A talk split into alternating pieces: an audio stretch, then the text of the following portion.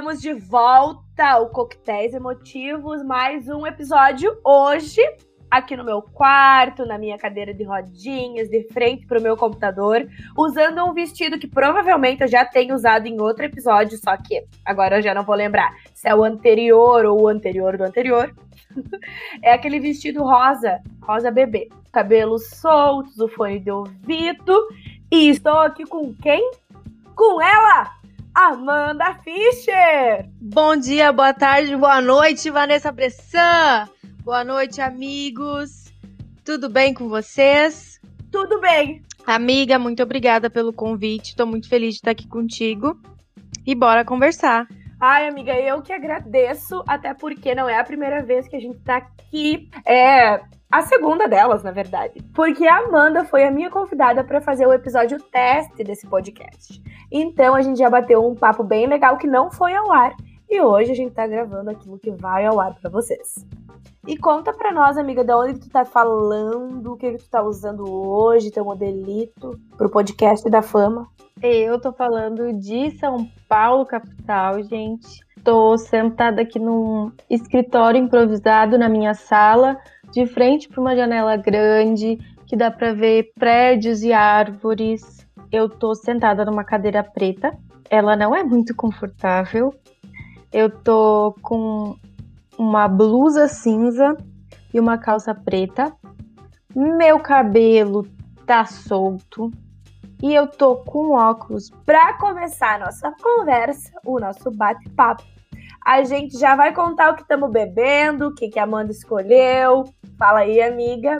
Então, eu escolhi o bom e velho morrito. Por quê, gente? Eu gosto muito de beber em geral, mas nessa quarentena eu só bebo morrito o tempo todo. Então, se liga aí que agora eu vou passar a receita para vocês.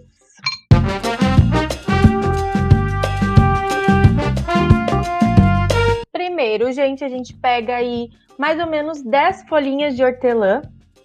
Pode exagerar se quiser, eu boto por umas 15, 20, por aí vai. Aí você pega duas colheres de café de açúcar, bota a hortelã e o açúcar num copo e esmaga, esmaga, esmaga bem até ficar bem trituradinho, porque esse é o segredo de ficar bem gostoso. Depois disso, você pega um limão e parte em quatro pedaços, joga tudo no copo também e tritura mais um pouquinho. Esmaga bem para ficar tudo bem misturadinho. Depois disso, você pega uma dose de rum, é o carta branca que eu uso nessa receita. Aí você joga no copo, depois você completa com gelo e água tônica. Uma dica é que se você não tem água tônica ou se você não gosta, você pode usar água com gás. Aí depois disso você mistura tudo com canudo e é isso, tá pronto para beber. E com os nossos drinks já pela metade, a Amanda vai contar para nós uma história da infância dela. Bom, gente, a história que eu escolhi hoje é uma história que eu tava conversando com a Vanessa e eu não sei porque ela veio na minha mente. Eu lembro que na época do colégio, quando eu tinha mais ou menos 15 anos, eu sofria muito com essa questão da pressão estética e tudo mais, do peso e de estar naquele padrão, né? Aquele padrão que não existe, mas que a gente achava que existia, né? Eu lembro que eu não, eu não podia comer tudo que eu queria sempre, ainda mais na minha casa. Aí eu lembro que um dia eu tava voltando do colégio, aí eu fui pro meu quarto, larguei minha mochila, tudo mais, e vi que não tinha ninguém em casa. Aí prontamente Fui até as escadas, descendo de fininho para ver se tinha alguém e não tinha ninguém. Então eu me dirigi com muito gosto até a cozinha. Lá eu lembro que a gente tinha esse armário, que era um armáriozinho assim, que era tinha o, eu lembro que tinha um micro-ondas em cima. E aí embaixo tinha essa prateleirazinha que a gente guardava, tipo, muita comida, muita guloseima, bolacha, recheada, essas coisas assim. Que quando todo mundo tava em casa eu acabava não comendo muito, porque assim, meus pais tinham essa questão de me proibir de comer muitas coisas porque eu ia engordar e, meu Deus, eu não podia engordar. Mas então, eu lembro que eu fui até esse armário, vendo se não tinha ninguém por perto, abri e lá eu vi que tinha uma bolacha recheada, uma passatempo, deliciosa, e eu falei, nossa, esse é o meu momento, vou comer. E eu lembro, gente, que eu comi aquela bolacha tão rápido, tão rápido, porque eu tinha tanto medo que alguém chegasse e visse eu comendo que eu acho que eu devo ter comido ela em 5 segundos o pacote inteiro. Aí depois disso, eu sempre pegava papel toalha ou guardanapo, essas coisas, e enrolava muito bem o pacote de tudo que eu comia, para ninguém ver que eu comia. E aí depois disso, eu lembro que eu ouvi alguém chegar e eu engoli tudo e botei no lixo, subi correndo e nada aconteceu, né? Porque supostamente eu não podia ficar comendo, entre aspas, porcarias, né? Por causa que eu não podia engordar com meus 15 anos de idade. Hum, amiga, eu tenho uma história que é com, com bolachas também, comendo escondida para que ninguém visse, mas acho que os motivos são um pouco diferentes, não é nada tão grave assim como a gente pode perceber na tua história, né? Mas vou, vou contar. Estava eu, eu e minha família, meu pai e minha mãe, na casa de um tio meu passando certo tempo. A gente ia ficar lá um mês. Por quê? Porque meu tio mora no Maranhão. Então, imagina, para quem tá nos ouvindo, eu falo do Rio Grande do Sul. Nós fomos de carro até lá. A gente demorou cerca de três dias e meio viajando para chegar até lá. Então, ok, vamos passar um tempinho aqui. Eu lembro que a gente foi no verão e era muito quente lá, muito quente. Estando lá, eu, uma criança, devia ter uns oito, nove anos de idade, adorava comer uma bolachinha, um salgadinho. Minha mãe, eu não sei, eu nunca ouvi nada dela sobre isso, né? Sobre a comida ou sobre me impedir de comer algo. Naquela época eu comia o que eu queria comer, mas não na casa do meu tio. Na casa do meu tio, a gente almoçava, jantava, tinha suco natural nas duas refeições. Imagina, eu adorava uma Coca-Cola, adorava um suquinho de pacote de limão.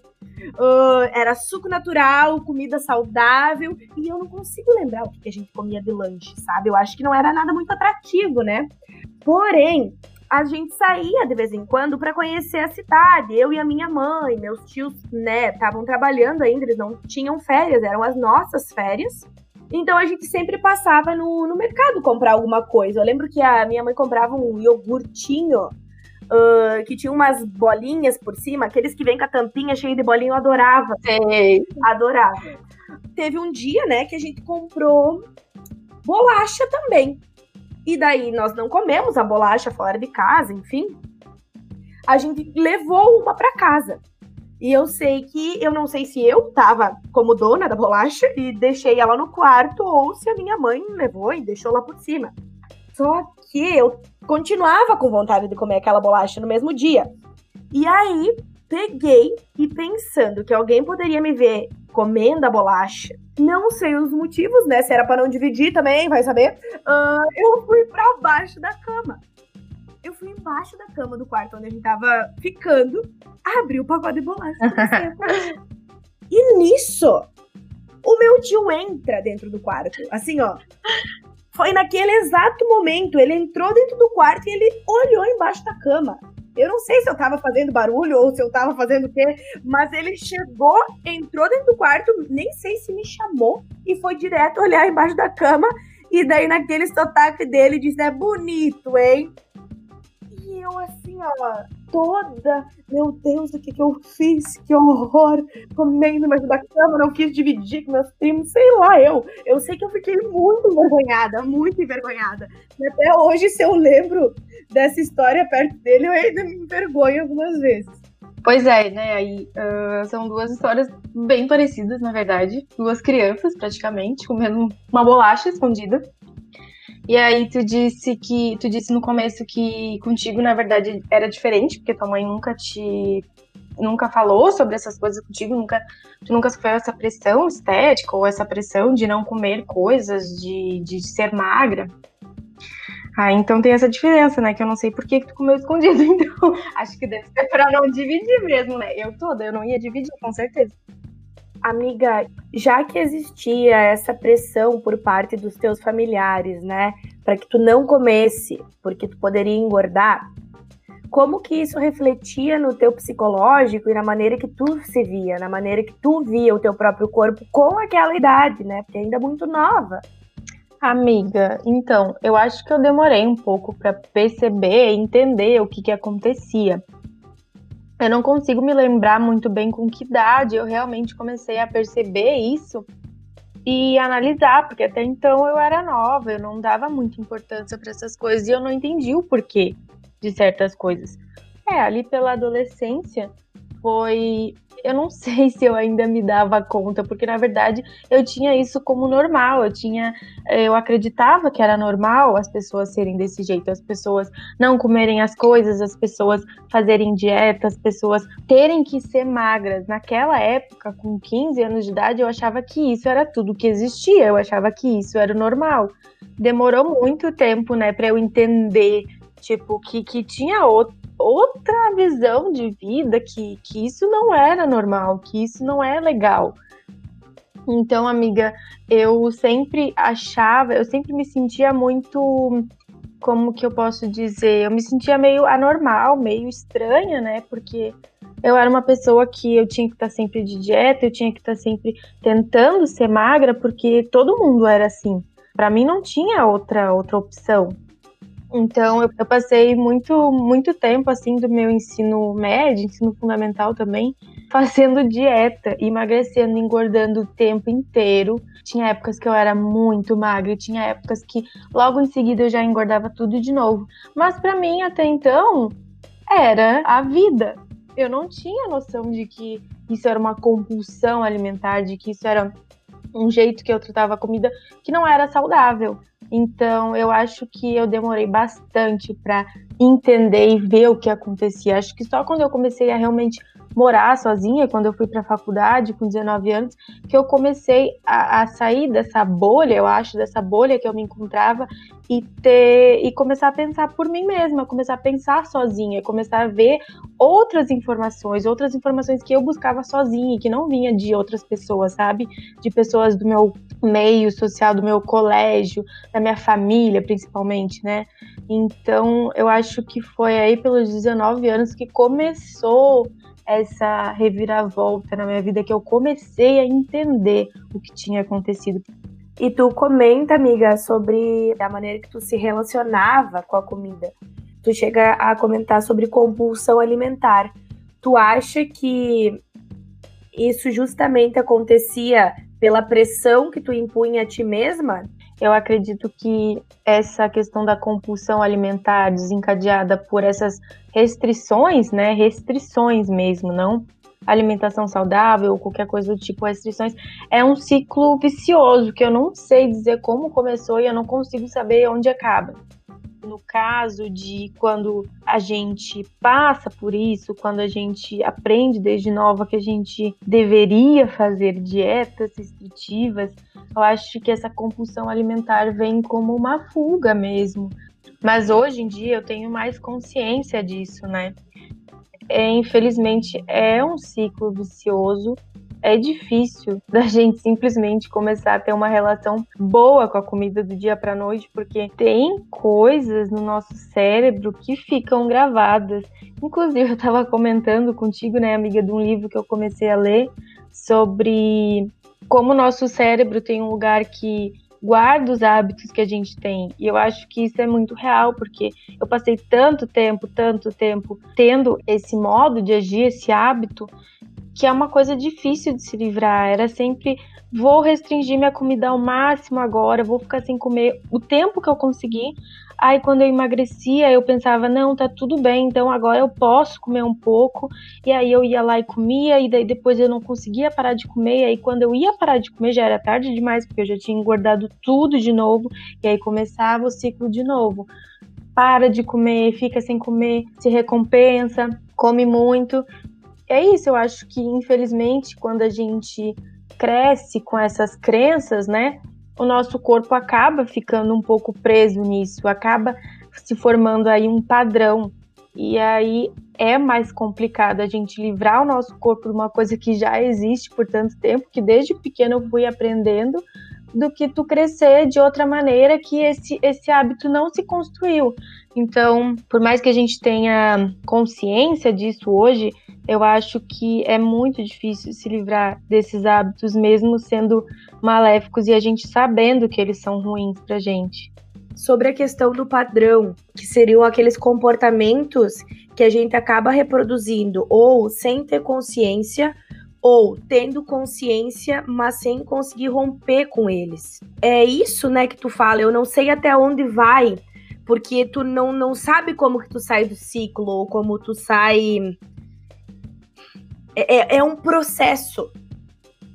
É tipo um processo de luto que aí a gente passa o processo de luto por causa da, de uma pessoa que a gente perde, por causa de um animal, por causa de, de alguma materialidade que, quem sabe, significasse muito para nós. Então, é, é, um, é um processo, e eu acho que um dos passos desse processo é, é reconhecer. Porém, relacionado a esse assunto que a gente vem tratando, me parece que é algo impregnado não somente no indivíduo, mas na sociedade. É tipo, não não tô dizendo que uma coisa é igual à outra, mas eu tô fazendo uma referência, né? A cultura do estupro, do racismo, sabe? Elas estão impregnadas na sociedade. Então, é, a gente vê que existe um preconceito contra alguns corpos. Aí, como a gente nomeia aonde acaba esse ciclo? Porque não é só do indivíduo. Esse outro âmbito da, da questão em relação a esses padrões não é somente pessoal. Tem uma forte influência da sociedade que faz com que tu continue dentro desse padrão, ou que faz com que tu, uh, mesmo tentando sair, às vezes se pegue voltando para ele. Para mim faz sentido né? Até que ponto esse hábito que a gente adquire também não é um, uma resposta aí do mundo externo, né? De, de todos os padrões que a sociedade já está acostumada. Por exemplo, eu sei que, que no meu caso de, de compulsão alimentar, ou de, dos meus pais me, me botarem essa pressão estética, não, não veio, não surgiu deles assim, do nada tem toda uma construção que levou muito tempo, que passa da mãe da mãe, da outra mãe, da mãe da filha, de não sei o quê, que vai passando de geração em geração essas crianças que estão aí espalhadas pelo mundo. Então, até que ponto, né, isso é uma construção isso não é uma construção nossa, né? Isso acho que é uma construção externa. Mas como que eu saio desse padrão aí que tá há tanto tempo nos perseguindo, né? A gente tem que estourar essa bolha e é isso que tu falou também, né? Que a gente começa a perceber os nossos hábitos e a gente quer mudar, mas muitas vezes a gente já tá tão imerso naquilo que é tão difícil a gente olhar para dentro e se entender. Que loucura. É, é muito difícil, na verdade. A gente consome isso na mídia todos os dias, né? A gente consome beleza, ou o que seria o padrão de beleza atual, né? Que vem mudando ao longo dos séculos, mas sempre precisa ser algo, né? Não, não se dissolve ao longo do, do tempo, ele não se dissolve. Não, não chega um momento em que a gente diz, é o um momento em que a gente aceita os corpos com, em a sua diversidade a gente tá sempre encontrando um novo padrão, criando um novo padrão. Sim, né, amiga? É engraçado isso, porque tu pensa, nossa, eu consegui me libertar daquela bolha que eu tava. No meu caso, nossa, eu saí de casa e comecei a ter outras uh, maneiras de enxergar a vida, então eu estourei aquela bolha do meu passado, mas até que ponto é, eu não me inseri em outra bolha? Porque é muito frustrante, né? Tu ver coisas eu, por exemplo, eu caminhei bastante desde lá até aqui, eu tenho outro entendimento do meu corpo, hoje em dia eu olho e eu tento ver tudo de positivo que tem nele. E eu me cerco de pessoas que, que pensam como eu, que me apoiam e que também veem a beleza, mas dali a pouco a gente vai em algum lugar diferente, ou a gente vai na internet, e aí a gente vê milhões de pessoas que ainda têm aquele pensamento completamente diferente do teu, e, e muitas vezes é um pensamento atrasado ainda, né? De que a gente tem que ser magro, coisa do tipo. A gente só tá numa bolha mesmo, a gente se depara com aquelas outras coisas que sempre existiram e é bem frustrante ver que as pessoas ainda pensam dessa maneira. Estamos eu e Amanda aqui há uns dois minutos em silêncio, pensando na onde que a gente vai depois disso, né? Que a gente já viajou legal. Estamos uh, tentando voltar.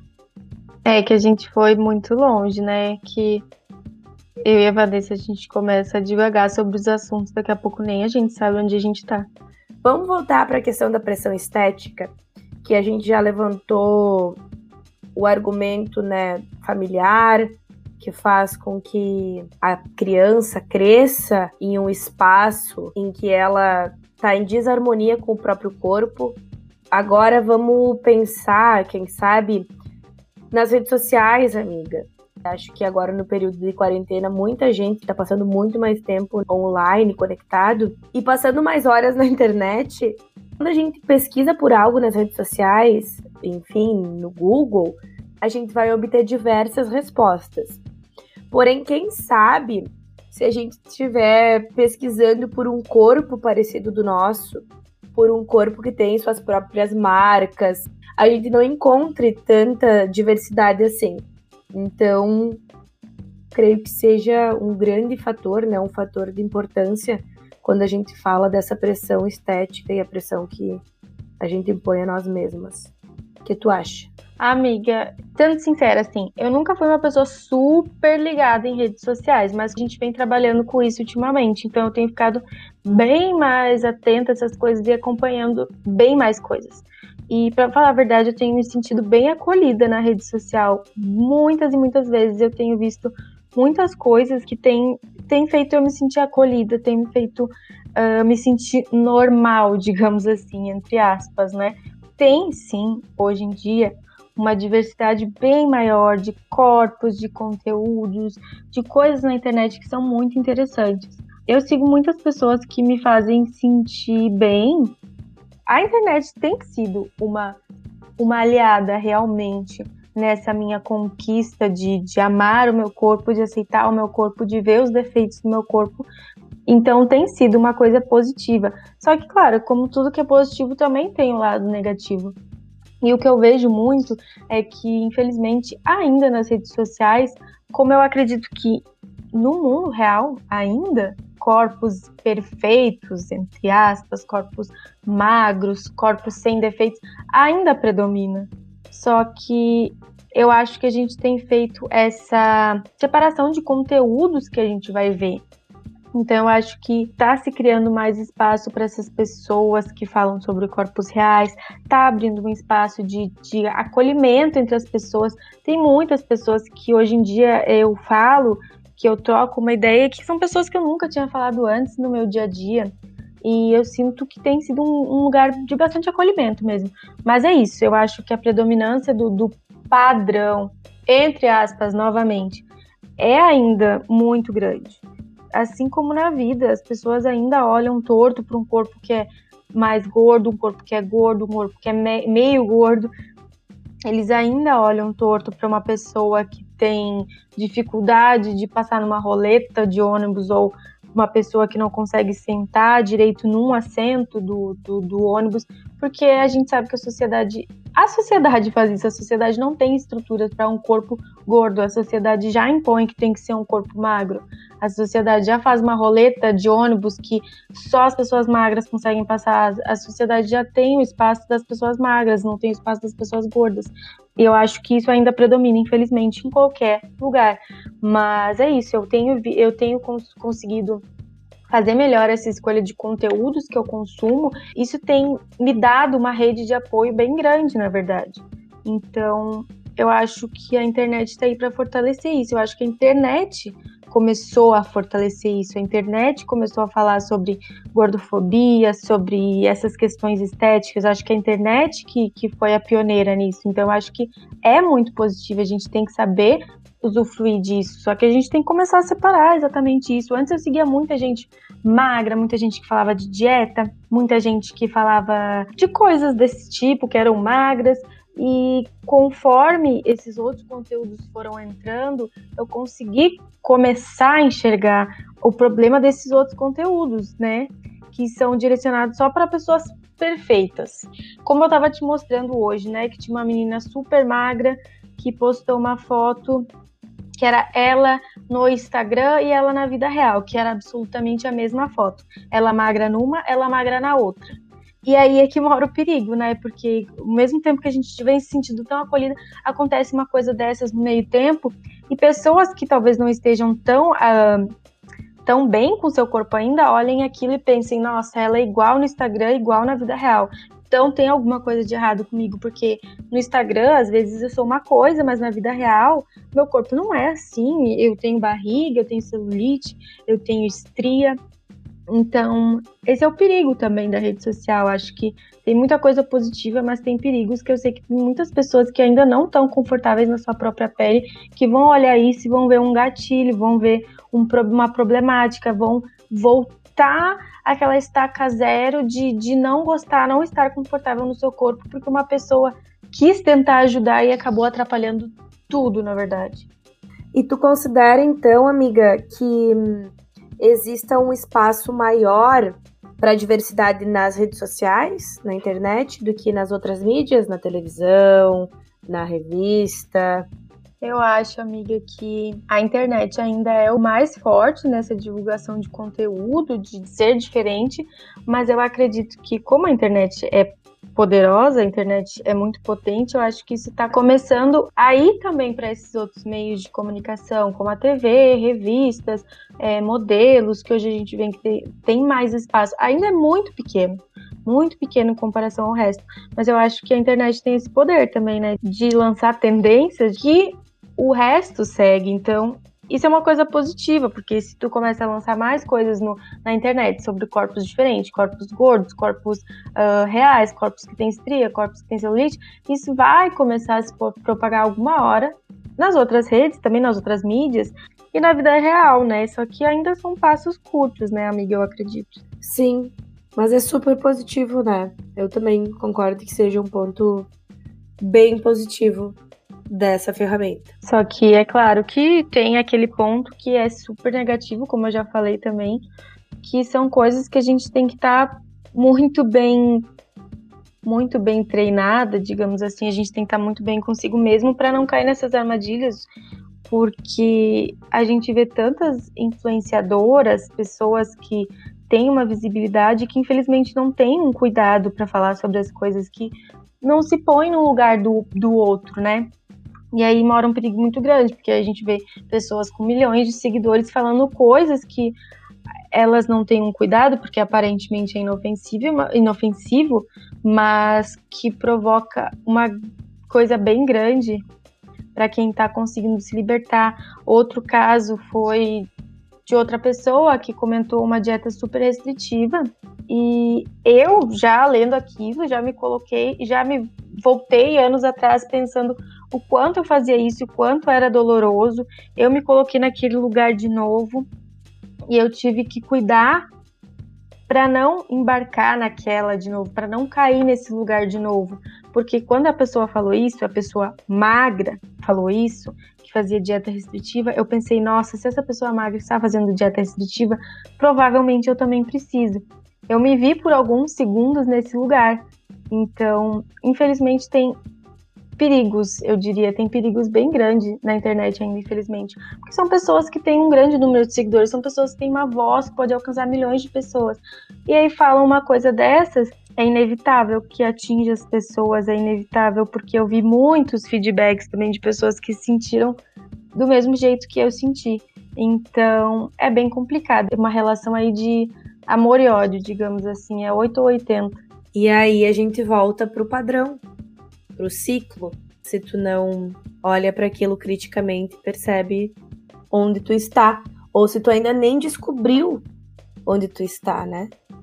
Depois desse de perceber esse padrão e esse ciclo. Exatamente. A gente encerra aqui o episódio de hoje. Eu gostaria de agradecer a Amanda que passou esse tempo comigo, que refletiu, que viajou, que foi até muitos lugares, alguns sem resposta ainda, mas que a gente vai encontrar. Muito obrigada, muito obrigada, amiga, por estar aí e por me ajudar com esse projeto, com os outros projetos, com a vida, com tudo. Muito obrigada. Obrigada, amiga. Eu que agradeço. Eu fico muito feliz da gente poder falar um pouquinho, né? Um pouquinho de assuntos que a gente considera importante. E eu fico muito feliz de poder te ajudar sempre que puder. Obrigada, amiga. Obrigada, amiga. Um beijo grande, te cuida. Beijo, tchau.